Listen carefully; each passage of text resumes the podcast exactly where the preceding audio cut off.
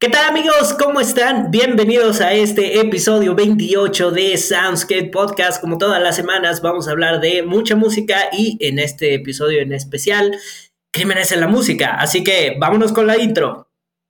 Soundscapes. Güey, perdón, andaba mandando un mensaje, lo pueden volver a grabar para no verme contestando. Eh, No, ya. No, así va a quedar, así va a quedar. ya Bueno, fue, entra- ya fue. Entra acá, güey, eh, güey, entra así el intro y el G así como de... Con un sax, con un sax un ahí de fondo. ¿Cómo están, amiguitos? Yuri, Juan, Gio. Un placer, como todas las semanas, que ya no nos, no nos hemos visto tan frecuente ahí por unos temas, pues, de mucho trabajo, creo que de todos, ¿eh? Pero aquí seguimos, aquí seguimos al pie del cañón. Y con un tema que de hecho se propuso la semana pasada, que fue, bueno, la última vez que grabamos, que fue el tema de Halloween. Muy entretenido ese episodio. Si no lo han visto, vayan a verlo ahora mismo, porque por ahí Juan soltó la idea y me parece muy cool porque creo que hay mucha tela de dónde cortar. Crímenes en la música o cosas así como que relacionadas con que hay un buen, ¿no? Sí, güey, como por ejemplo, yo digo, güey, que el que Ocean Side Alaska toque tan culero, güey, debería de ser un Ah, crimen. chinga tu madre, güey. De compas te lo digo. Ya Mira, sabía Juan, que no iba a quiero decir eso. Ya sabía, pinche Juan. De hecho, este, la... eh, bueno, ayer, que cuando salga esto no va a ser el día de ayer, sino probablemente va a ser la, siguiente- la semana pasada. Estábamos ah, grabando una canción para mi banda eh, en el estudio y pues nuestro amigo productor y señor grabador de estudio, Eric, que te mandamos un beso. Erickson, saludos, Erickson. Eric, este. No me acuerdo de qué banda estábamos hablando. Neta, no recuerdo. Y se me hace muy raro que no recuerde. Pero mencionamos justamente que era como Ocean State, Alaska, pero bien hecho. Y él me dijo, él me dijo así como de. No saben "Es de lo que cierto, hablan, güey". güey. O sea, es, lo- es como debería de ser Ocean State, Alaska. Y me acordé mucho de ustedes, güey, por eso. Pues bueno, amigos, después de haberme hecho emputar de esa manera tan colosal, güey. Nah, no Juan no va de recomendación ahora. ¿eh? Vamos a empezar con las recomendaciones de la semana, saltándonos a Juan, por supuesto. Ah, no es cierto. Juanito, ¿qué escuchaste esta semana? ¿Qué nos recomiendas? Ah, les recomiendo algo muy bueno, güey. Neta, Muy fue culero. como el Hit of the Night. Este, bueno, les voy a recomendar dos canciones. Bueno, un disco y una canción. La primera, el ver, disco es de una banda española que se llama Luna. No sé si la conozcan. ¿Luna? ¿Luna No. Nel. Ah, bueno. Este, el punto es de que este grupo Grupo Marrano. Este es un grupo de, bueno, fue un grupo de tecnopop que se hizo en 1981 y tocó hasta 1985. Qué hipster Este, saliste, pinche su- Juan. Su disco, ah, bueno, por cierto, tengo que darle crédito a la persona que me lo recomendó, me lo recomendó mi amiga Bere, me dijo, güey, te va a gustar un buen esto. Y me mandó el disco de Luna, así se llama Mi Verdad. El disco del- se llama el grupo Luna y el disco se llama Mi Verdad. Salió creo que en el 83 y me, me dice así, te va a gustar, güey. Y yo así, a ver. Te y va no a mames, gustar, neta, Chabelo. Mil saludos y mil gracias por habernos, por haberme recomendado eso, Bere. Está muy chingón, se los recomiendo. De hecho, es así como, pues, tecnopop, pero neta, o sea, lo escuchas y es como la definición de ese sonido como ochentero, popero. O sea, como sintes a más no poder, güey. Muy, muy, muy, muy bueno. Se los recomiendo. O sea, si les late el synth pop, les va a encantar ese disco de Luna, mi verdad. De hecho, la canción de Mi Verdad está muy cool. Habla de una morra. Este, a mí me gustaron dos canciones. Emociones. Bueno, me gustó todo el disco, pero sobresalientes Emociones y Mi Verdad. Mi Verdad es una canción que habla de una morra que tiene una relación súper tóxica y es un vato como súper posesivo que le dice, sabes que aquí te quiero, si sales te quiero a las 10, no quiero que la falda la uses corta, los domingos yo veo fútbol y tú tienes que venir y sentarte al lado de mí. Y la morra se siente como reprimida, ¿no? Pero al final, pues como que dice, ¿sabes qué? Pues me vale madre, güey, y pues sí me gusta que sepas mi verdad y te voy a mandar a la verga, güey. Y lo termina, termina empoderándose y pues terminan esa relación tóxica. Está muy chida y está muy bailable la música. Bueno, al menos termina bien.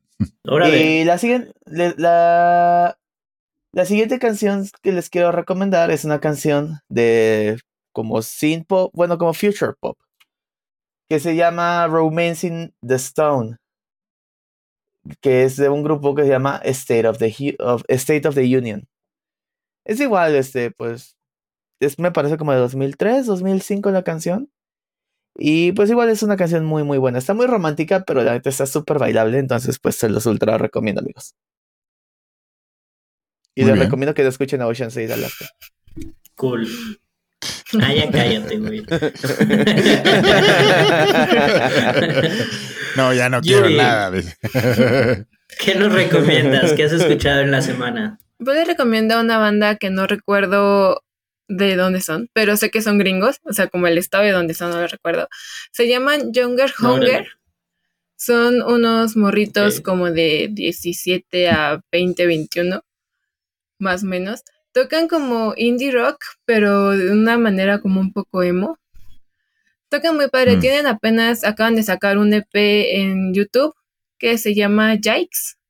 Y tienen dos o tres canciones más por ahí, pero tocan muy padre. Son solo tres morritos y también tienen su cuenta de Twitter y Discord donde ponen cómo está en el estudio y todo. Casi todo lo hacen ellos tres, no tienen ninguna compañía ni nada, pero suena bastante bien lo que están haciendo. Hay una canción que se llama Dead Inside, que fue con la que yo los conocí, que está como muy pegajosa porque también suena como muy bailable y tus canciones sí son como...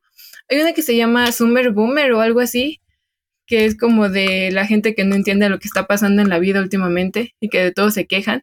Y también ponen cosas Y aparte divertidas ya así. Boomer se volvió como, como un sobrenombre para una persona bien anacrónica, Sí. ¿no? Lo que me ha dado mucha risa últimamente. Y tocan muy padre ahí, sí, pueden escucharlos. Está, está cool lo que hacen. Very good, suena bien. Muy bien. ¿Y tú, yo?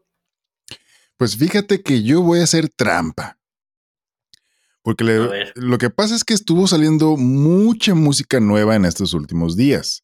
Demasiada. Mucha, muchísima. Así de literal no he terminado de Todo escuchar el- todo. Todo el Entonces, año, güey. O sea, y son cosas de las que tenemos que eh, eh, hablar, pues. Entonces, salió el, el álbum nuevo de Limp Bizkit. Entonces, Yo, yo Eh. de hecho les iba a preguntar hace rato en el calentamiento si ya lo habían escuchado, güey. La neta, yo no he escuchado cosas muy positivas de- del disco, güey. Lo poco que he Este, escuchado está muy chido, güey. Es que dicen que está chido, pero que no tiene, o sea, que es como muy corto, güey, que son muchas canciones. ah, que cuando se chido. empiezan las canciones a poner buenas, güey, pues como que se acaban, güey. Entonces, no sé, la neta, no, no se han dado A ver, como mira, muy... mira, mira, mira. Escucha el pinche álbum primero y ya de ahí Espérame, te formas tu justamente era propio- lo que iba a decir. He andado muy ocupado escuchando Otras este, chingaderas. pues, como pop. Últimamente ando muy synth pop y todo eso. Se vio con las Entonces- recomendaciones. Entonces, la Sí. neta, pues no sé, como que no ando en modo metalero, güey, ni rockero, güey. Entonces, yo creo que cuando ande en el mood lo escucharé, güey. Oye, pero es nu metal, güey. Está casi tocando el pinche pop, entonces. Sí, ya sé. Y es Ahí te Bizkit, puedes dar el brinco. Entonces, Pero bueno, este, ese es uno. Otro, obviamente, el álbum de Bruno Mars con Anderson Paak, que se llama ah, ¿qué tal? An Evening with Silk Sonic. Güey, no mames, es una puta obra maestra esa madre. En serio, Órale, es una maldita sí? joya. Sí, así, o sea, Bueno. literal. Pues es que. O sea, neta está verguísima ese pinche álbum. O sea, así, musicalmente está verguísima. Las voces, la instrumentación, la producción, el flow, todo está perrísimo ese pinche álbum. Y solamente dura como 31 minutos. Pero neta, o sea, 31 riquísimo. minutos. Entonces, de todos, ese es, eh, junto con mi siguiente álbum, es mi top recomendación. Ese y el siguiente es el, el nuevo álbum de Idols, que es una banda que yo he mencionado mucho en este eh, podcast. Idols sacó otro Idols, a huevo, perros. O sea, imagínense, en el 2020 sacó ya un álbum nuevo por y en 2021 volvió a sacar álbum completo. O sea, dos años seguidos sacando álbum completo, no EPs, sino álbums. Y, güey, neta, se llama Crawler, el álbum. Güey, está riquísimo ese pinche álbum. O sea, la primer rolita con la que empieza, no mames, tiene un pinche feeling que me da así tipo a Nick Cave. Este, que no sé, o sea, así, verguísima ¿Neta? como, ajá, Y, y es- y a este, ay, hay un, hay un este, álbum de Lana del Rey que se llama Ultra Violence, que alguna vez lo llegué a recomendar, de hecho. Simón, También me da, me da tintes a la producción ahí, los sintetizadores por ahí, algunos pedacitos, sobre todo esa rola, pues. Y, y aparte hay una canción que, que fue el primer single que salió de, de este álbum que se llama The Beachland Ballroom. No mames, neta, me ultra mama esa pinche rola. O sea, no, no puedo eh, que empiece así poquito y, y quitarla. O sea, es, me es físicamente imposible. Entonces, la primera Wow. rola, que tiene un nombre pinche raro, así que no se los digo, y, de- y este de The Beachland Ballroom, ultra recomendados. Entonces, si, de- si algo quieren escuchar nuevo, esas dos rolas de Idols de Crawler este, y el álbum de Bruno Mars con, con este, ¿cómo se llama? Con, con Anderson Pack. Y por último, así de rapidito, porque ya me, me aganda ya mi tiempo, una pequeña recomendación que le hice a, a este, a, a Rafita, y Rafita, si estás viendo esto, al momento de grabación no he podido ver tus mensajes porque estaba de viaje, no estaba, no estaba, pues entonces no podía Siempre le quedamos mal a Rafa, güey. Sí, no, y es que, es que yo le mandé este álbum que también acaba de salir, si no me equivoco, salió eh, también el viernes. O sea, fueron como tres álbumes nuevos que salieron el viernes. eh, y este era uno de estos, que es Ice, eh, Ice Up Rock con Blockhead. Ah, Simón, de hecho Rafita, estuvo pues, ahí es- desvelándose el Rafita. Sí, ¿no? el Rafita es bastante fan Ey. de, de Ice Up Rock. Y pues ya, Simón, la neta, sí yo vi. también me, me- me gusta su, su trabajo. Entonces, en cuanto lo vi, y luego en colaboración con Blockhead, que es un productor bastante de renombre en, en- en el área, y que después, por cierto, medio lo que alcancé a ver con este, con los mensajes de Rafita, es que ya había trabajado con él, eh, pero nunca tan, tan de frente su nombre, pues, ¿no? O sea, era productor de alguna de sus canciones de sus primeros álbumes, pero, pero según yo no aparecía, por así decirlo, en portada, por así decirlo, ¿no? Y la neta está exquisito. Entonces quería mencionarlo para ahí darle como siempre el saludo a nuestro compi Rafita. Entonces, Te amamos. Rafita. Eres lo mejor Love que nos you. ha pasado. Love en la vida. more. Y también escuchen Órale. Red de Taylor Swift que ya salió. La versión de Taylor, no la otra de los rateros. La versión de Taylor. Esa es la buena. Junto con la versión de Me 10 encanta minutos cómo de siempre Outwell. defiende Yuri a Taylor. Por Eh, siempre. pues Es claro. mi bestie. Oye, y de hecho, literalmente se llama Red y entre paréntesis Taylor's Version. Sí, porque si no es la otra. Y las ganancias son para el Oye, vato no que mames, robó. tiene 30 tracks. Es que está regrabado el disco. Las últimas que vienen después de State of Grace en versión acústica son nuevas. Son canciones que grabó en esa época, Ah, pero que no fueron Vault, parte dice, del ajá. disco. Pero ahora ya la sacó. Ah, ah, Esa es la versión buena. temazos legales, ¿eh? Oye, hablando también de salió- crimen, eh, hablando de Hablando crimen. Mire, justamente No, hombre, eh, también de el viernes salió. humanidad. Dos. Oh, su mecha. Dos, dos horas con diez minutos. Y este año también había sacado la regrabación de Fearless, que también tiene, creo que son 12 canciones nuevas. Oh, sí, es cierto. Taylor's version. Oye, pero hay, hay dos pinches versiones de ese de Fearless. O sea, aparte de Taylor's version normal y luego dice Taylor's version, The Hallway Out of the Door Chapter. Ah, es que Ay, ahí los de su pinche Oh. madre. Es que ahí sacaba como otras partes para que Spotify reprodujera las canciones que son versión de Taylor y no las antiguas. Entonces, canciones Pues Estoy que eran del mismo cuatro disco. diferentes versiones aquí de Fearless. Sí. Ahí en ese las Hombre, dividió en eso diferentes sí es el metaverso, güey. Así los fans de Marvel se quedaron todos mensos, güey. Sí, Oigan, no, por no. cierto, hablando de películas, no, yo creo que eso va a salir antes de, pero cuando escuchen esto, anoten que tienen que ir a ver Resident Evil, Welcome to Raccoon City. No vean esa mierda, güey. Véanla, por favor. No vean esa puta mierda, güey. Desde ahorita les digo, desde ahorita les digo, güey. Ese pinche CGI, qué pedo, Juan. Güey, o sea, a ver, a ver, güey. ver, Esos putos zombies, hijos de su puta madre, güey. Qué pedo, güey. A ver, güey, tú Parecen sabes, vampiros los cabrones, La güey. pinche influencia de Resident Evil y la esencia de Resident Evil en sus primeras vertientes, güey, era emular el cine de serie B, güey. Y una Pura de las mamada, características del cine cine, de terror güey. serie B es que se ve de Esa la no es verga, una pinche película. Nah, güey, esa Güey, no es una pinche es que película por con eso sacaban fondeada con Sony. Sí, güey, sí. O sea, sí, güey. pero también que no mamen, güey. Y que hagan las cosas bien, güey. Eso es parece que no puedes ni un una que, güey. Es que ese es el Ni un punto del fanmade, cine serie B. güey. La neta, No, la neta sí se ve bien culero. No, güey, a mí me gustó eso, güey. Los O sea, a mí me perros, gustó güey. El eso, güey. No mames, a ti te gusta pura mierda, güey. Güey, es que está bien verga, güey, que, o sea, sí se va como una peli de serie B, güey. Pero, Mira, una cosa que No, se vea esa así madre se ve como B, de serie C, cabrón. ¿Cuál ve? No.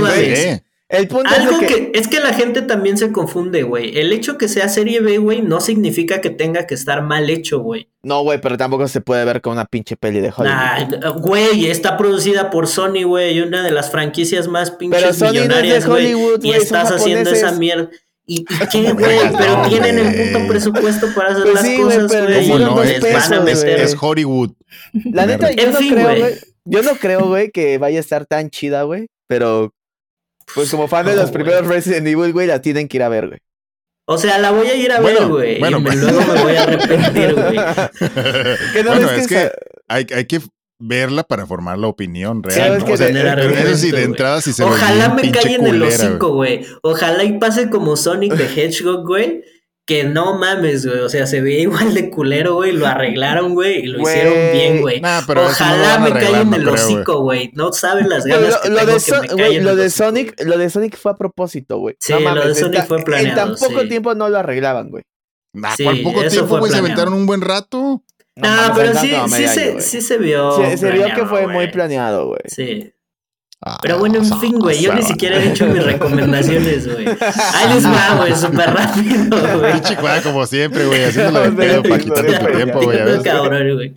Este, lo nuevo de Enterprise Earth, güey, no mames, güey, está muy chingón, güey, está muy brutal, güey. Hay dos nuevos singles, eh, uno se llama, el más reciente, Reanimate Disintegrate, eh, muy chingón, güey, más brutal que el primero que se llama Where Dreams Are Broken.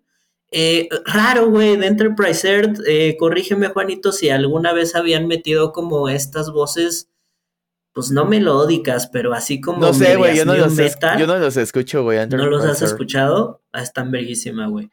Eh, eh, no sé, creo que según yo no habían metido voces así como mm, medias new metal hasta este sencillo, pero quedan bastante bien.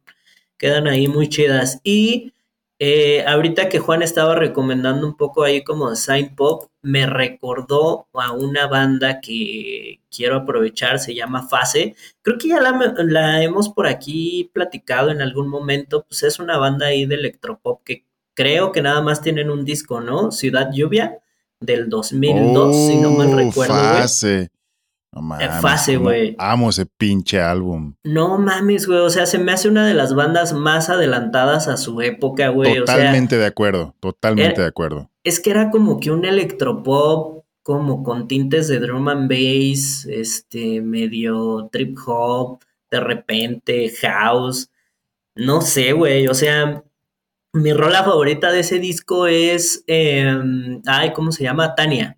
Uf, Tania, que a también huevo, también ya- para mí. Y el video está perrísimo Está también. bien bonito, güey. O sea, es Güey, una neta, yo, animación. yo me acuerdo que cuando escuché por primera vez esa pinche canción, mm, quedé traumado porque neta se me, Está bien me sad, quedó en el cerebro. Sí, güey, está perrísima y... y- Y está hermosa, güey. Sí, no, no, no, y no. tiene es una- unos sax así como medio yaceros, güey. No, no mamen, güey. O sea, si no han escuchado base, güey, no saben de lo que se pierde. Eso es un güey. crimen. Un crimen es, es un que no hayan escuchado Fase. Y no Sí. mames, me odio que solamente hayan sacado ese álbum. Me Sí, duele ¿verdad? más Nada bien. más tienen ese, ¿verdad? Sí, nada más ese. Qué, qué triste. y, y fíjate, cagadamente jaliscienses de, de por acá, de donde ahora andamos, Neta. rolándola. Mm. Sí, Simón. Yo pensé que eran de Y ya- feños. Ajá. Ya, no, ya, ya nada más ahí para um, de feño seguramente por la portada, ¿no? Que parece el ángel. Yo también Sí. en algún momento creí solo por eso. Y ya nada más ahí como de pilón, escuchen, no sé por qué me acordé ahorita, este, Drácula, Calígula, Tarántula, güey, de 31 minutos, güey. Coágula, espátulo, uff, güey, rolón, güey. Y el video está verguísima, güey. Ahí véanlo, por ahí se los vamos a estar poniendo. Por cierto, sección de noticias, güey. Hace dos días, güey, el 13 de noviembre, que fue un gran día. Porque se estrenó Metal Gear Solid. Bueno, se cumplen 20 años del estreno de Metal Gear Solid 2 Sons of Liberty. Nomás para que se sientan viejos. Lo recordaré. ¿Qué tiene que ver con la Navidad, güey? Ah, porque también eso fue un juego demasiado, demasiado adelantado a su época, güey. Güey, no estábamos güey. Güey, ah, literalmente bajo Kojima del cielo dándonos Metal Gear Solid 2 en 2001. Y nosotros no estábamos lo suficientemente listos para recibirlo, güey. Y se me hace cagado ahorita que lo mencionaron, porque toca temas bien actuales, güey. O sea, súper, súper actuales, güey. Entonces, ah, Kojima, donde quiera que estés, te mando un beso, güey. En el chiquistriquis, como y dice te mando una mentada por haber hecho The Phantom Pain.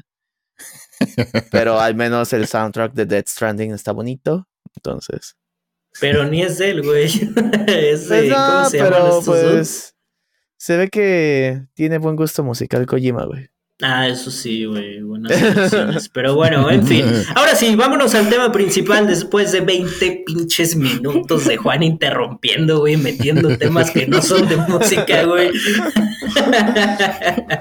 vámonos ahora sí, crímenes en la música. Y pues es que hay, hay mucho tema, ahí hay mucha, mucha cosa de qué decir. Fíjense que algo que me vino mm, luego, luego a la mente y pasando un poco este tema de, pues de Halloween y Día de Muertos, me recordó un poco a la historia de este güey de una banda que se llama Silencer, que pura mamada, güey, pero yo me acuerdo que cuando la, la escuché o la leí por ahí en algún foro, güey, pues sí es como de esas historias a pantalla pendejos, ¿no? De que decían que este eh, ah. grababa exactamente, güey, que mientras estaba grabando ahí su, su disco, güey, que ese güey se cortaba, güey, y que se puso unas... Y sale ahí con las pinches fotos, ¿no? Y así, y que luego, güey, esto es lo más cagado, güey, que luego se supone que, se, que lo internaron en un pinche manicomio porque se supone que era esquizofrénico. Lo llamaba Nathram, ¿no? Creo. Nati Nathram, güey. O sea, pinche nombre culero, ¿no? Nati Natillas, güey. Nati Natillas, güey. Y luego que se salió del manicomio, güey, y que agarró un H que le dio a una niña que a 5 milímetros del cerebro y puros datos así bien imbéciles, güey, que no tienen nada de real, güey, pero que en su momento, o sea, sí, sí me acuerdo que fue algo, ¿no? Fue así como que de esas historias, igual cuando te enteras de la historia de, de Mayhem y, y de Barb Bickerness todo el tiempo que estuvo ahí en la cárcel por pues, hacer sus cosas, pero... Eso va a ser un gran tema ahorita el que vamos a tocar seguramente en el Inner Circle, pero bueno, sigue tú con lo tuyo. Ahorita lo vamos a tocar. No, pues nada más ahí como que a manera de introducción, porque creo que mm, estas historias, eh, muy a pesar de que, por ejemplo, estas que, les platico, pues se me hacen ya hoy en día así como de chale, ¿no? Hasta dan cringe, güey. Ajá, ¿no? es así como de... Y mucha banda todavía se las cree, pero pues también lo entiendo porque es como que una manera muy... ¿Cómo decirlo? Como que muy... Rodea de mitología la música. Exactamente. Totalmente, ¿no? O sea, como que rodea de esa mitología y de eh, esa cierta oscuridad que te atrae, ¿no? Y te hace querer saber más de las cosas y, y si no, si hay mitos así como que, que en Guanajuato, que la llorona y así, ¿por qué no en la música? El, o sea, lo que, lo que mencionas de Nati Natillas, güey, es este, él, creo que él como que no lo patentó, pero creo que sí popularizó como un nuevo tipo de, de growling, de gutural, que por lo que yo entiendo no es como un scream, no es un growl, no es un... sino la forma en la que cantan creo que se llaman grims. Hmm. Este... Que era ese como el... ¡Ah! No sé, como si estuvieras ah. llorando, güey. Que de hecho, ¿no? En teoría la vertiente que ellos tocaban era de... Pues, se mencionaba como depressive black metal. Este... Y como que generaban mucho el, es que, güey, ese güey se escucha como si está gritando y llorando porque realmente se cortaba, ¿no? O se estaba mutilando mientras lo hacía, güey. Entonces, no sé, como que rodea. Y siempre el black metal, como que ha sido esa vertiente como de. de impacto del, dentro del, del metal, ¿no? Porque, digo, ya aprovechando para tocar el Inner Circle. O sea, realmente, Ey. si te das cuenta, el Inner Circle, güey, eran pues pinches morros de clase media, güey. Que nunca les faltó nada, güey, queriendo generar impacto en la música, ¿no? Y yo creo que más que nada fue como una forma de Euronymous, güey, de ser o de ponerse en el, en el mapa, ¿no, güey? Y aprovechaban como justamente esa vertiente de es que nosotros vamos a ser más extremos, güey. Dentro, o sea, vamos a tocar yo creo que este tema un poquillo, porque yo creo que es de donde hay más Que para los que no sepan qué es el Inner Circle, explícales que fue como que este Miren, movimiento. vamos a, a ponernos en mood eh, narradores de historias de terror. Apaga la Eh, luz. se supone que, bueno, cuando salió la Sácate vertiente sueca de como de trash, death metal un poquillo más extremo, dígase las bandas más influyentes, Bathory y Venom. Uf, Battery, güey. Bathory es una gran banda, güey. Quien- ni es black no metal, inventó Bathory, el black, güey. Sí, güey. Venom tampoco es black metal, güey. Y lo inventó Y también. neta, o sea, quien no ha escuchado a Bathory, a Venom yo creo que sí las han escuchado, pero neta, quien no ha escuchado a Bathory, güey, neta, pausa este episodio, escuche tres rolas y se regresa, güey. No, Está- no, güey, son- no. Tres rolas. Escucha cinco discos por lo menos, güey. ah, no, sí, güey, pero pues que escuchen tres, regresan, nos escuchan y acabando que sigan, güey. Es que, bueno, paréntesis ahí, súper rápido. Digo discos porque Bathory, mucha gente piensa que sí es como de los pioneros del black, sobre todo por sus primeros trabajos. El primero, el de the arte, Evil y demás, pero la neta es que Bathory es muchísimo más que eso. Creo que lo platicaba igual después de grabar un episodio, ¿no? O sea, eh, tiene tintes trash, tiene, no tintes, tiene álbumes enteros que son trash, tienen, eh, tiene, porque pues básicamente Bathory es Quarton, Siempre, ¿no? Y este, y siempre se me ha hecho eh, como nórdico, muy- folk, No, aparte Bathory siempre se me ha hecho como esas bandas, ¿sabes? Como quién? Como Creator. Co- Hmm. Perdóname, no como Creator, como Sodom.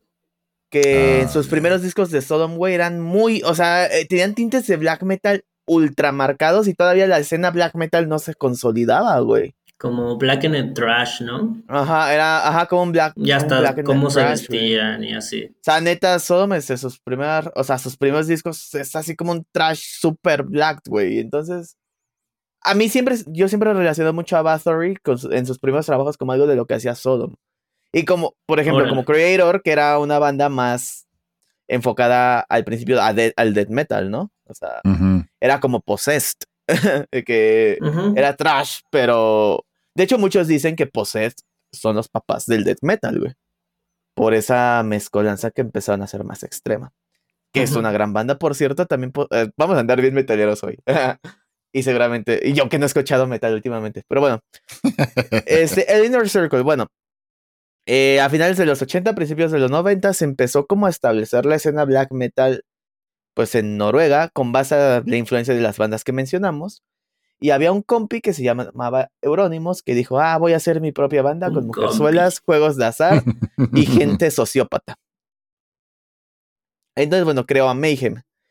Y este vato empezó, pues, tenía una disquera, ¿no? ¿Cómo? No me acuerdo cómo se llamaba su disquera. Pero tenía una disquera que según iba a producir otras bandas. Pero este güey, o sea, era como de, es que saben que nosotros no vamos a hacer solo música, ¿no? Sino, esto no va a ser solo una fase, mamá, va a ser mi estilo de vida. Y estos güeyes eran neta así súper extremistas. Y aparte eran pues chicos como con esa ideología, pues la neta así como Pendeja. Ah. pendeja, como o sea, hasta cierto punto racista, hasta cierto punto, lo dices chido, güey, porque también mucho lo que ellos pensaban, sobre todo Barbie Kernes, del cual ahorita vamos a hablar, eh, eh, muchos decían es que, güey, el- la religión cristiana, güey, nos ha robado nuestras tradiciones nórdicas, güey. Entonces ellos como hasta Y eso cierto aplica punto... para muchas culturas. Ya, se aplica para todas las del culturas mundo. del mundo, güey. Básicamente. Incluso hasta las europeas, güey, porque esos güeyes son descendientes de griegos y romanos. Entonces, pues eh, aplica para todo, ¿no? Sí. Este. Entonces, este, como que también hasta cierto punto querían restablecer el paganismo, ¿no? Eh, pero estos güeyes eran como súper extremos, o sea, era como el, ¿sabes qué, güey? Tú me tienes que demostrar que conoces bien cabrón de música underground como para ser parte de mi círculo. Y dicen que, o sea, yo eso no lo sabía, que cuando se estaba estableciendo el Inner Circle, empezaron a mandarles amenazas de muerte a bandas de death metal, güey, de thrash metal, güey, porque decían que ya se habían popularizado, güey, que estaban comercializándose y que el metal no es así, güey. Y esos vatos, güey, empezaron pues ya con, tengo que se formó el Inner Circle. De ahí salieron todos los pinches metaleros tóxicos. Que ahí salieron los metaleros tóxicos con Euronymous a la cabeza. Ahí estaba después pues nuestro compa el Bark Vikernes, pero también habían bandas como, y grandes bandas, güey, Emperor estaba ahí, güey. o sea, Isan de Emperor era parte del Inner Circle. Estaban este, Dark Throne. Entonces, este, Dark Throne. Dark Throne es una gran banda, güey. Sí. Este, y es cagado porque Emperor, güey, no es posible de que los hayan andado como en esos pedos y si escuchas su música de los noventas, la neta no está chida, güey. Y ahorita escuchas lo que hace Emperor y es así como, estás mamón, güey, o sea. Y esos güeyes en base como de al no querer seguir los estándares cristianos empezaron a quemar iglesias. Pero también, o sea, te empezaron a mandar amenazas de muerte, a quemar iglesias. Y pues la cosa más popular que saben Ah, no es cierto. Está también el vato este de Mayhem, el antiguo vocalista que se llamaba Death. Que ese chico, la neta, o sea, creo que es algo muy triste ya cuando lo ves en retrospectiva, ¿no? Porque yo me enteré de esa anécdota, pues cuando era adolescente y estaba escuchando metal. Sí, también. Que te dicen, es que el disco Dawn of the Black Hearts de Mayhem tiene la portada de su antiguo vocalista después de que se había suicidado. Y sí, o sea, está el vato con los sesos de fuera tirados, ¿no? Sí. Y Dicen, o sea, de hecho así la anécdota es de que este güey Hieronymus lo encontró tirado, le tomó la foto y después se agarró el cráneo, que lo partió y se lo mandó a sus compis. Eso yo creo que no fue cierto, pero bueno. Según lo que yo entendí, es que habían hecho este como joyería, por así decirlo, con Ajá, sus mandaron huesos. a hacer collares. Ajá, mandaron Ajá, a hacer ándale. collares y era como el, ah, tú eres True Inner Circle, güey. Ajá. Pero, o sea, y dicen que ya después de que este güey tomó las fotos, y así dejó pasar un rato y después ya habló a las autoridades, ¿no? Este, y es, o sea, es como, en ese momento dices, güey, qué true, güey, a huevo, güey, no mames, super metal, güey, es lo más metal que existe, güey. Y después te das cuenta, güey, de que Dead era un chico, creo que tenía 20, 25 años, o sea, ninguno pasaba de 25 años, creo que Euronymous era el más grande y tenía como 25, 27 años. Este, entonces este chico era que unos 23, 24 años, güey, y un vato que toda su vida había sufrido de depresión, eh, que necesitaba realmente ayuda, estaba enfermo. De hecho, dicen, este chico, eh, a diferencia de todos, Dead era sueco, y pues obviamente los Inner Circle eran noruegos. eh, Ujú. con su familia en otro país, dicen que se comunicaba pues constantemente, pues para hacerles saber que todo iba bien con su enfermedad. Y pues sí, ¿no? Llegó un punto en el que él ya no lo toleró porque dicen, o sea, él sí se mutilaba en el escenario, de hecho le pusieron Death porque enterraba su ropa y la dejaba así enterrada una semana, güey, para ponérsela y, para, y dice que para oler a muerto. Que incluso, o sea, como que agarraba cadáveres de, de aves y las ponía ahí para que apestara, güey. Este. Y ese chico, o sea, era un chico que realmente no necesitaba ayuda profesional, güey. Y cayó pues, en las manos de un sociópata que era Euronymous. Que él, como lo veía así, siempre lo quería como presionar para sacar ese lado como de él, ¿no? Como para sacar a florecer su enfermedad y él beneficiarse por medio de su imagen y la música. El shock que daban en los conciertos, porque ese güey sí estaba, o sea, decían que lo tuvieron que llevar un día al hospital porque se cortó demasiado con un cuchillo. Y Euronymous no lo quería llevar. Entonces, te das cuenta como que está muy culero que un chico tan joven haya terminado de una forma tan triste solo por un güey que le quiso dar popularidad a un movimiento musical. Después sacar este, provecho. le, le te- sacó provecho, lo utilizó muy Hasta cabrón, ¿no? después de muerto el desgraciado. O sea, honestamente, a mí sí me gustan los primeros trabajos de Mayhem, güey, pero hasta cierto punto ya evito evitarlo, eh, evito escucharlos, perdón, porque creo que es avivar como ese tipo de cosas. Este, y bueno, después de que ya hacían la quema de iglesias, de hecho, o sea, eran como ultra true, ¿no? O sea, era como de, güey, tu prueba de iniciación es no hablar de pendejos, güey. Eh, Te digo, era como sí. de. Imbéciles, güey. De tu prueba de. Tu ritual de iniciación, güey, es ir a quemar una iglesia, güey, y pues putearte a un poser, ¿no? Eh, pues Euronymous, te digo que tenías otro compa que era otro pinche sociópata, que era Bark Vickerness.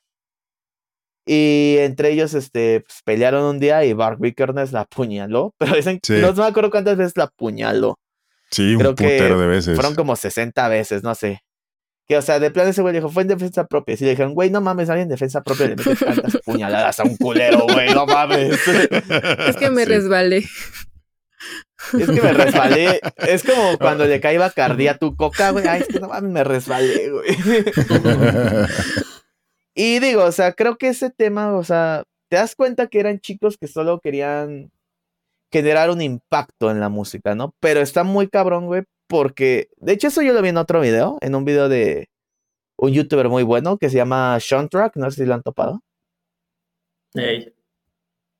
Este empieza a analizar como el black metal desde los primeros trabajos que hay de ciertas bandas hasta el último. Y como que musicalmente dijo, güey, es que a partir de que Bark Vickerness, de que Euronymous se murió. Ah, porque esos güeyes tenían que escuchar tu música y te decían qué poder escuchar y qué no. Y, o cómo poder sonar y qué no. Si tienes una banda es de, no, güey, no puedes tocar así porque eso no es true, güey. Y ese tipo de cosas que realmente es fascismo, güey. El fascismo es decirte que escuchar, que, que, que vestir, que ver, que no. Entonces, de una forma muy fascista criticaban tu música. Y de hecho, amigos metaleros, no sean así, porque ustedes también son una pinche bola de fascistas, güey. Si te gusta el true metal y traes una playera de Slipknot, no critiques a la gente, güey. Eso Ya es se fascismo puso en un Juan aquí de güey. de Ya, ya, perdón. Pero bueno, ya. No está predicando acá. Ah, es que, güey, neta, la escena metalera en México, al menos en México, es muy fascista, güey. Ay, güey, en todos lados, la O sea, neta. literalmente llegas, güey, que es lo primero que te ve un metalero, la playera, güey. Y pues yo traigo una playera de Pokémon. de Pokémon.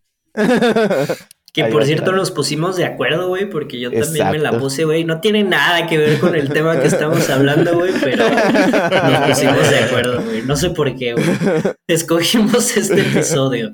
Pero, bueno. pues yo, mira, ya en resumen, güey. O sea, la neta que es súper pendejos, güey. O sea, a, a mí por eso no me gusta, bueno, y por la música, tal cual, el movimiento este del black metal, güey, porque es pura mamada, güey. O sea, Es solo es nada más visual, causar güey. impacto visual, güey. Es como inmenso, el porno de la música, güey. Puro morbo, güey. No, y además es que dijeras, pues traen una propuesta bien verga musicalmente, no mames, ni No, saben güey, grabar los ah, pendejos. Justamente, güey. era lo que te iba a decir, güey, de Sean Track. Ese güey No todos, no todos. analiza la música, güey. mayoría. Sí, sí, no generalices tampoco. O sea, analiza como black metal. el sí, general, o sea, la música del black metal desde que comenzó.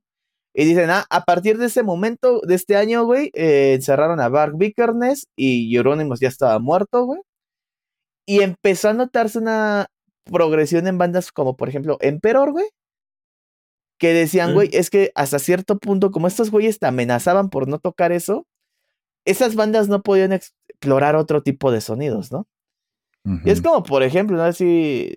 O lo, sea, lo yo. único que agradezco es que, por ejemplo, los trabajos que sacó Varg En la cárcel. Bursum ya, en la cárcel, pero específicamente no sé cómo se pronuncia, güey. Eh, lo voy a que decir son como, más entiendo, el ambientales. Daudi Baldrs, o esa madre, güey, que en la portada son como unos caballeritos, güey, y así. No mames, güey, o sea, esa madre parece pinche soundtrack del Señor de los Anillos, güey. Tiene otro por ahí, el Philosophem igual está verguísima, güey. Como que ahí Bark mm, hizo mucho trabajo en, no sé, en, en, pues no sé, como interno, no sé qué onda, güey, pero le salieron cosas ahí muy interesantes. güey, Es, un gran músico, güey. La neta es un gran músico, pero pues realmente se va como al carajo todas sus ideas, güey. Luego, por ejemplo, Batushka, güey, trae una pinche propuesta de black metal chingoncísima, güey. A mí, de hecho, Batushka, güey, fue la. Igor, güey. A mí, Batushka fue la banda, güey, que realmente me hizo como volver a retomar el escuchar black Que metal. podríamos decir que Igor es black, yo digo que no, es más como Eh, folk, ¿no? Pues, de hecho, yo alguna vez, digo, Yo en su primer disco de, en el primer disco de Igor decían que era breakcore. Ay, hijo de su puta madre, güey. Pero no sé, güey. Me Igor es salieron una- más verga esos güeyes. güey. Una. Igor es una gran banda, escúchenlo. Es, se escribe Bueno, no, Igor no, con triple R al final. No, no hagamos esto un podcast de Black, güey. O sea, e- entre otros crímenes por ahí que recuerdo, A ver, güey. saquen, güey. A ver, saca otro, güey. Yo tengo unos muy buenos aquí. Es que esos no, no podían faltar, esos eran de ley. ¿Sabes qué? A ver, vamos, güey, vamos a tocar un tema. A ver, güey, vamos a. Esto sí No me me gustaría. interrumpas, güey. Yo iba a contar Mi historia, güey. Ah, bueno, a ver, tócalo tú, güey, y con- después yo toco ese. Es que ese va a ser bien polémico, güey, y sí me A ver, ya tocarlo. tóquense. Tócalo tú, Dani, A ver. tócame.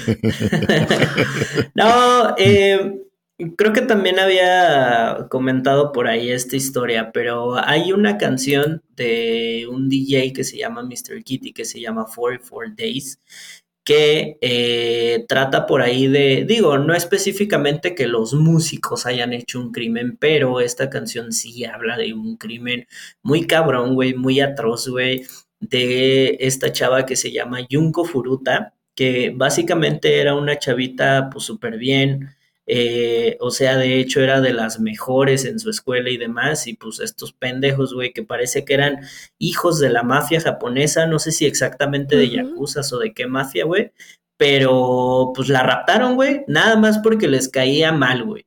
¿Y qué hicieron? Fueron y la encerraron en un este, sótano y ahí la estuvieron torturando por 44 días, güey. O sea, Ah, incluso sí, hay sí como me acuerdo que tres hablaste de películas. eso. Ah, pero neta, cosas qué perro coraje, güey. Sí, güey, pero cosas Cuando leí toda la historia, güey. hijo de su perra madre, neta que estaba con el perro coraje. No, cosas bien culeras, güey. O sea, la, la mutilaron, güey. Este, le quemaron, creo que ahí en los pezones, güey. Cosas Ay, así. sí. O sea, cosas así. Obviamente, pues las vejaciones sexuales y todo, pues no faltaron, ¿no? Y todo por pura diversión, güey. Todo por unos pendejos morros, güey, ahí que nada más se querían escuchaban black metal, güey. Y eh, seguramente, güey. No, y luego que se ponían a jugar con ella ajedrez y les ganaba, güey, y se emputaban y le volvían a hacer cosas, ¿no? Total que bueno, al final de estos 44 días, güey, cuando vieron pues ya todo el desmadre que habían hecho y demás, güey, fueron y la metieron en un, este, pues en una cubeta con concreto y ahí la encontraron, güey. De hecho, pues su caso es muy conocida como la niña del concreto. Y pues qué culero, güey. O sea, no, no, no, güey. Neta que la gente hace cosas ahí que dices, ¿qué pedo, güey? ¿Qué les pasa, güey? Y eso es por ahí un crimen, digo, no tiene que ver con los músicos tal cual, pero pues sí, ¿no? De una canción que trae a la mesa todos estos tipos de horrores y no tanto por morbo, sino porque realmente son cosas que no se deben de olvidar, güey. O sea, son cosas que tienen que quedar ahí en el registro, pues, de la humanidad, güey, para que no vuelvan a pasar. Pero creo que hay dos formas de cómo, o sea, de cómo hacer una canción de eso, ¿no? O sea, por ejemplo, ahorita igual que recor- recordé la canción de Murders in the Rumor, que también habla Uh, pues, de asesina de Iron Maiden, güey, que hay un cover de Inflames muy bueno que es mejor que la de Iron. Este, Mm. pero bueno, este, hay dos formas, ¿no? Como de tomar este tipo de música. Digo, una es como haciendo, eh, como tú dices, ¿no? Una canción hablando del tema, güey, para que no se olvide, güey. Para decir, ¿sabes qué, güey? Pues esto pasó, güey, y la neta, futuras generaciones no la caguen, güey, no hagan esto, güey. Y la otra, güey, son pinche gente pendeja, güey, que escucha black metal, güey. Ahora va a ser ese el, el término, güey que lo ve chido, ¿no? Es como, por ejemplo, muchos güeyes dicen, no mames, güey, la única iglesia que arde es la que, la, la única iglesia que ilumina es la que arde. Sí, güey, pero no mames, no vas a ir a quemar iglesias, no seas pendejo, güey. O sea, al fin de cuentas es un patrimonio cultural, quieras o no, güey, de tu país, güey, y es una obra de arte, una iglesia, Yo- porque es yo soy el güey. Menos creyente de la vida, güey. Y amo ir a las iglesias, güey. O A sea, amo la historia que se iglesias, respira ahí, güey. Amo la arquitectura, cabrón. Jamás quemaría eso, güey. Y aunque no me gustara, güey, pues ¿por qué, güey? O sea, no. Bien, aquí hay una, hay una iglesia, güey, cerca de, para los que son de la zona norte de la ciudad, lo deben de conocer. Bueno, zona norte de la- del Valle de México. Es en un lugar que se llama Tepoztlán, güey. Hay una catedral, güey, que es la catedral de San Francisco, güey. Este, no, o San Antonio, no me acuerdo. Pero San Antonio Abad. Pero, güey, neta, esa iglesia se construyó creo que en 1500, se empezó a hacer en 1540 y tantos, terminó en 1610, algo así. Ay, ¿de dónde tienes esos datos tan Ah, exactos, güey? lo investigué. Y yo jamás me acordaría, güey. Era un ex convento y la catedral está hermosa, güey. Te lo juro, yo fui porque ahí hay un museo que es el Museo Nacional del Virreinato. Y, güey, neta, entras a la iglesia y te cagas, güey. O sea, neta, yo A digo, cualquier iglesia, güey. digo, neta, güey, es muy Sobre chingón, todo de, esas épocas, sobre Simón. todo. Digo, yo, yo Creo que- tengo una. Una relación amor-odio con, con todo lo que tenga que ver con el cristianismo, pues, y sobre, en- hablando específicamente, pues, sobre la arquitectura y la, el arte el arte, pues, y todo eso, porque, porque, pues, bueno, respetas cabronamente a los artistas, pues, y a los arquitectos y demás. Y también, pues, la otra parte está así como que el, el- el- eh, todo el cristianismo y de, de, este, la Inquisición y cómo obligaban también de repente a, a muchos artesanos, pues, o, o artistas a, pues, a hacer arte. A que- que Miguel fuera- Ángel lo obligaron, güey. O sea, Sí, neta, güey. Pues, por ejemplo, cuando llegaron a México, muchos artistas este, que hacían pues, eh, arte prehispánico, pues los obligaron a hacer arte, pues, para ellos, ¿no? Y entonces, y de repente hay incluso en el arte este, cristiano, sobre todo en México, pues, eh, hay por ahí pequeñas cosillas escondidas que los artistas metían sobre el- la cultura y arte prehispánico, pues. de hecho, Lo hacían así este, como que a escondidas para que no se dieran cuenta. ¿no? Tomando esto rápido, hay, en este libro, que se los recomiendo, es muy bueno, se llama Coatl, El misterio de la serpiente, por Antonio Guadarrama. Antonio Banderas. Está muy, muy bueno. Este, bueno, creo que jamás lo había mencionado aquí, pero a mí me encanta la historia. De hecho, en algún punto pensé en ser historiador, bueno, estudiar historia. Ya. Este, Juan Manuel Taibo le dicen. Y pues la mayoría de, las, de la lectura que tengo son novelas históricas. Es, en este libro dicen que la, que la Virgen de Guadalupe es muy buena esa historia porque neta literalmente es como si vaciaras un, un camión de basura sobre la religión, güey. este, este, dicen que la, la Virgen de Guadalupe fue pintada por un vato llamado Marcos de Zipac, que era un artista indígena muy bueno, al cual dentro de la evangelización, de hecho también les recomiendo la película de la otra conquista, se trata sobre los misioneros que vinieron de Europa aquí a América a intentar evangelizar a la gente. Este, ¿Cómo se llama? la otra conquista. Mm. Eh, Ah, de ese Inte- sí he escuchado. Está sí. muy buena, güey. Yo la vi cuando era niño, güey, y creo que también es como cierta, Guardada. cierta, cierta, en cierta forma influyó que me gustara tanto la historia, pero bueno. Mm. Este. Dicen que este señor, dentro de la evangelización que le intentaron hacer a Marcos de Zipac, pues obviamente te cambian el nombre. Y le enseñaron la- las técnicas europeas de pintura. Y por medio de ese tipo de técnicas, él pintó a la Virgen de Guadalupe y la usaron para evangelizar a la gente de aquí. Que de hecho, Guadalupe es una, es una palabra de origen árabe que es como Guadalupe, que significa río de los lobos. Y el río Mm. de los lobos está en España, en la parte que fue ocupada por los árabes en, los, en la Edad Media. Y encontraron ahí una virgen, de hecho, este, enterrada, que era una virgen que igual era como con rasgos árabes. Y de ahí tomaron eso para la Virgen de Guadalupe aquí. Pero ese es brevario. Oh, Sí, oye, se me ¿eh? hace que se me hace que sí vi esta película en, en la universidad. Estoy Seguramente te la dejan siempre verla en la prepa, en la uni, güey. Yo, Yo- yo es como que yo creo que en la ubico la universidad. portada y así, pero creo que sí no la he visto.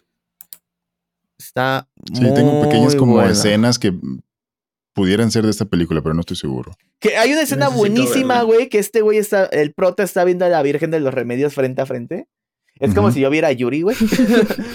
que, o sea, la, la Virgen así blanquísima, güey. Pues el vato, pues, como el Juan, güey. Y les dice, le dice el sacerdote, sí, mírala, es tu madre. Y ese güey así como de, no mames, güey. ¿Qué? Muy buena, güey. Pero a ver, cuéntanos un crimen de la música, Yuri. Ah, pues ¿Ustedes de cuál se acuerdan? Que Kanye West no quiera a Taylor que Swift. ese es un crimen y no, no volveré a hablar de Kanye West.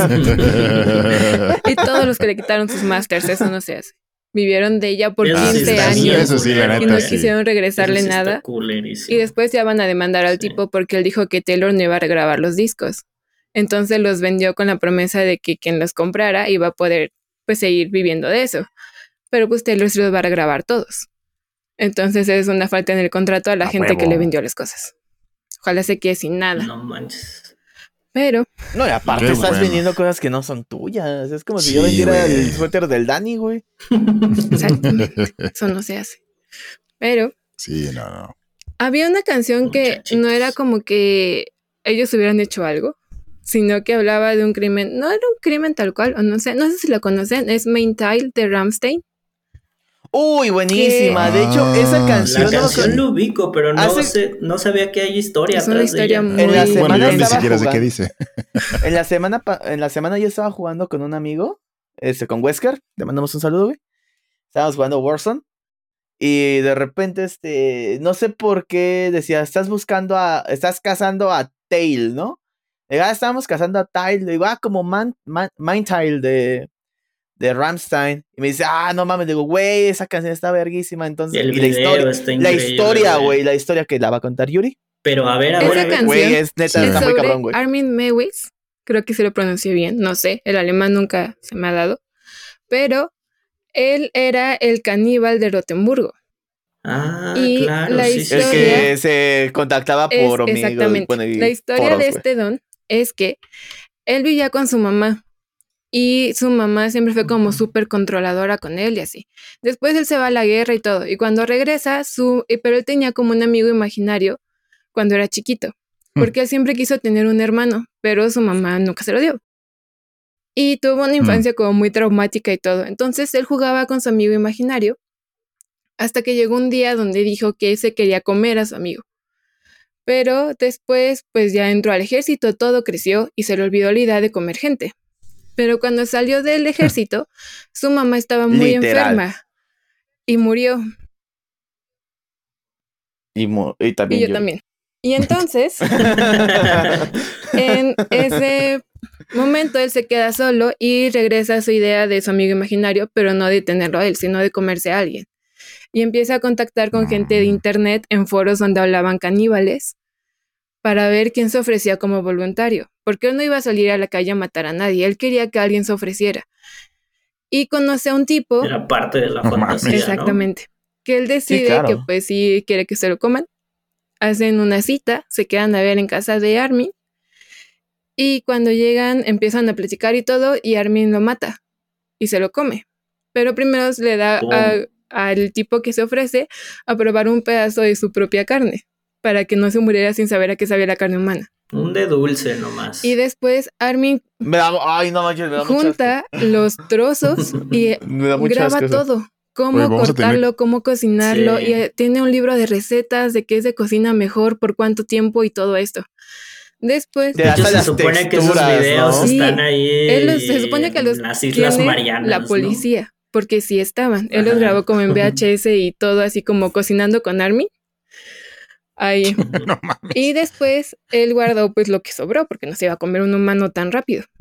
Y buscó en internet a alguien más. Entonces en estos foros, él estaba presumiendo que ya había comido a alguien alguna vez. Y alguien contacta con él otra vez y le dice que pues sí, mejor, que está interesante la idea y que van a ver si se, si se va a dejar que se lo coman. Pero era un morrito no tan grande. Entonces como que le empieza a dar miedo y llama a la policía. Y la policía llega con Armin y se dan cuenta que aún tiene restos del otro tipo en su casa y que está el libro. Lo tenía en un congelador, ¿no? El Sí, vato. tenía los pedazos de, del tipo en su refrigerador y Ah, con el libro de recetas y con las, las grabaciones del cómo es que había cocinado todo lo que se comió de él. Y Rammstein hace esta canción hablando del caníbal de Rotenburgo, que es Mind. Rottenberg. Mira, hasta No sabía, güey. Sí. Jamás lo había ligado, no sabía. El video me gusta mucho, de hecho es De hecho, las- por eso hay una parte que sale como Ramsey. comiendo muy atascadamente Simón. en el video, güey. Me, me encanta mucho esta escena cuando le quita las alas al ángel y así, mientras está, ya saben qué. Pero no sabía que, que, que era con respecto a esta historia. Sí, a mí no me late mucho Rammstein, pero esa canción es No, mí tampoco. muy Gran buena, banda, güey. eh, lo respeto De hecho, mucho. sí, ¿eh? Simplemente Una gran no- banda, güey, pero... Sí, yo tampoco me soy tan fan, güey. pero tiene algunas canciones que neta sí están muy, muy Sí. chidas. No, y van. esa es precisamente. güey, o sea, en el Sí, sí, sí. hijos de su Yo creo madre, que güey. Me encantaría que me gustaran, de hecho, güey, pero. De hecho, como creo que para vez verlos, ¿no? Lo Sí, no sé tan si caro, contigo, güey, no Dani, mames. o no sé Mm. con quién, que estábamos hablando del Notfest 2017 y decían, es que, ¿qué banda puede cerrar un Notfest, no, güey? Ramstein, güey. Y yo les decía, güey, realmente, la única banda, güey, digo, Perfect Circle es una bandísima, pero, o sea, ¿sabes qué, a qué me refiero con Slipknot, no, güey? Sí, Y sí, yo, le- sí. yo- o sea, yo lo que decía, la única banda que podría cerrar un, un Notfest y, un- y la única banda que se le puede comparar a Slipknot así es Rammstein, güey. Totalmente Sí. de acuerdo, güey. Es la única, güey. Oye, y casi, casi hasta, yo creo que el- en cuestión de, de performance, podría hasta sobrepasarlos, sí, sí, sí. ¿eh? Sí, Por sí, su o sea, pirotecnia y demás. están o sea, neta. El otro día no vi una neta de cuántos es- litros de gasolina gasta Ramstein por concierto. Estuvieron aquí en, en mi rancho, aquí en Puerto Vallarta. Ah, sí, un- cierto. La de ¿no? Año Nuevo, ¿no? pocos- Ajá. ¿2018? Mm, Creo que sí, algo así, ajá. Pero no una pared mames. muy loca, ¿no? Güey, o sea, cada boleto. Que estaba como en más 20 mil barato- varos, ¿no? Creo que el más barato estaba como en 4 mil varos. Así el más baratito, creo. No me acuerdo, pero neta sí Órale. estaban bien cabrones. Y yo, ah. No, pero imagínate los fans, güey, no Sí, mames. Yo, de hecho, eh, esa vez me- eh, tuve la suerte de que me invitaran a, a una fiesta de, de fin de año en un, este, en una casa, en un cerro, por así decirlo, este, donde se ve toda la bahía. Entonces se veía, pues se veían todos los pinches cohetes de, de Año Nuevo y también se veía la pirotecnia, la pirotecnia, perdón, de- del evento. De Entonces Rammstein. digo, digo, bueno, pues no lo vi en persona ahí, pues, pero desde lejos, neta, se, que se, se veía que estaba muy, muy chingón. Y las fotos y Órale. videos que, que vi de gente que sí fue, digo, güey, como que sí vale la pena. ¿Saben igual Sí, cuál fue? Digo, quiero generar un debatillo y les voy a contar A una ver. muy... un- una de la escena, y les voy a contar un crimen de la escena local, pero ese después.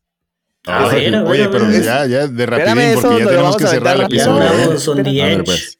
A ver, ¿qué opinan Sí. sobre lo que pasó de Napster? Ese fue un crimen al fin de cuentas. Pero creo que mucha gente no sabe por qué fue el pedo de la demanda.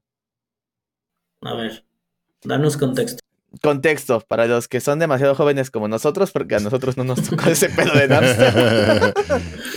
A mí Este- poquito me tocó. Sí, a ti ya te tocó. Porque Napster- eso fue como por el 98, ¿no? 97. Entonces yo la neta, creo que ni hablar español bien sabía en esa época.